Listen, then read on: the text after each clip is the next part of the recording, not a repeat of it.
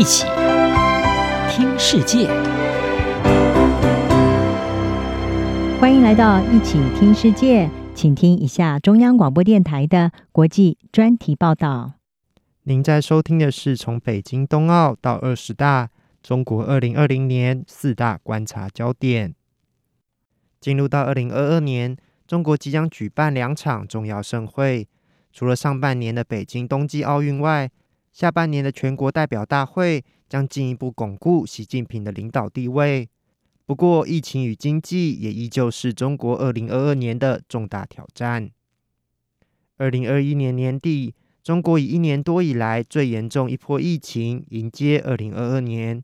由于中国西北部城市西安爆发 Delta 变异株的社区感染，使得中国二零二一年最后一周的本土确诊病例达到一千一百五十一例。是中国控制住首波疫情以来，七天新增确诊病例数最高的一次。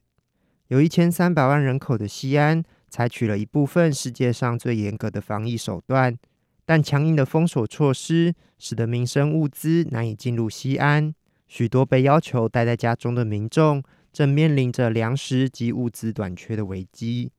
西安的疫情不仅让中国的零容忍政策再次受到考验。已经在世界各地广泛流行、更具传染力的 Omicron 变异株，接下来也可能成为中国防疫的一大威胁。卫报引述北卡罗来纳大学教堂山分校助理教授席维亚分析指出，包含中国人口稠密度高、人口群体免疫比率以及疫苗效力都比较低，而相对薄弱的医疗系统，也恐怕无法承受疫情爆发的负荷。但除了防疫的理由外，中国二零二二年即将迎接北京冬奥及第二十届全国代表大会等两个重大的体育及政治事件，中国当局势必会不计任何代价，采取强硬的手段，避免疫情进一步扩大。中国将在今年二月举办冬季奥运，成为全球第一个举办过夏季及冬季奥运的国家。但相较于北京奥运被中国标榜成中国接轨国际、登上世界舞台的盛会，北京冬奥与去年的东京奥运一样，持续笼罩在疫情的阴影之下。各项赛事只开放在中国的观众进场，参赛选手也将采取严格的防疫泡泡措施。然而，北京冬奥在国际间持续受到抵制，凸显出世界各国对中国人权争议的关注。中国过去几年对于新疆、西藏及香港等地区的人权侵害与政治打压行动，使得维权人士不断呼吁国际抵制北京冬奥。近期，中国网球女将彭帅性侵案遭到晋升的事件，也增加各界抵制的声量。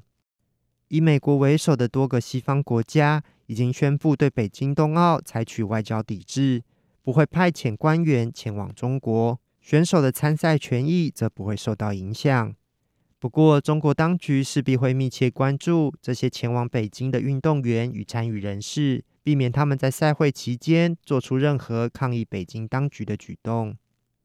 在政治方面，中国共产党在二零二二年秋天将举办的第二十届全国代表大会，将成为观望中国未来政治走向的重大事件。国际普遍认为，习近平将在这场会议中取得历史性的第三届任期，继续连任中国领导人。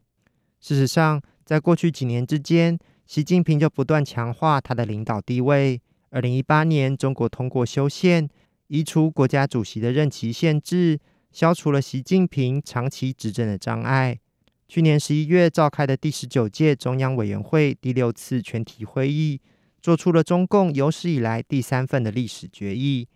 也使他获得了与毛泽东、邓小平相提并论的地位，进一步巩固习近平在中共党内的历史地位及绝对权力。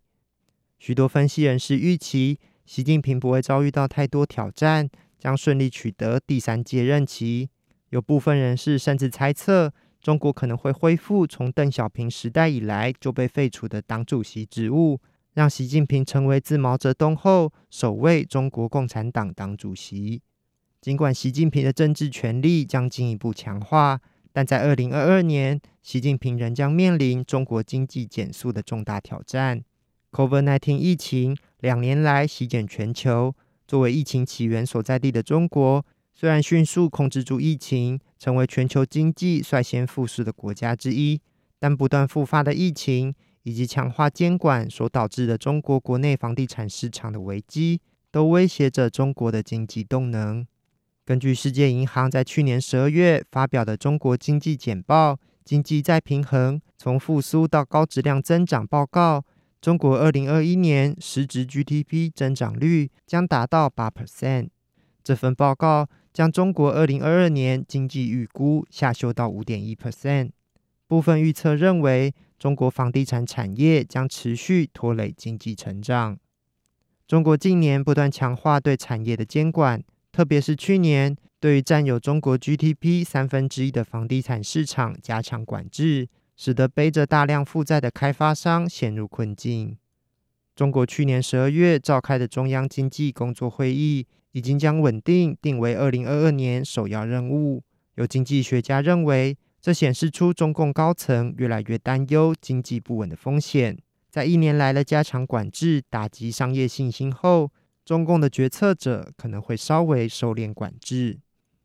综合分析来看，来到二零二二年，北京冬奥与第二十届全国代表大会将是观察中国在国际与政治舞台上表现的两大关键事件。但在此同时，挥之不去的疫情以及持续减速的经济，更将是中国维持稳定局势的两大考验。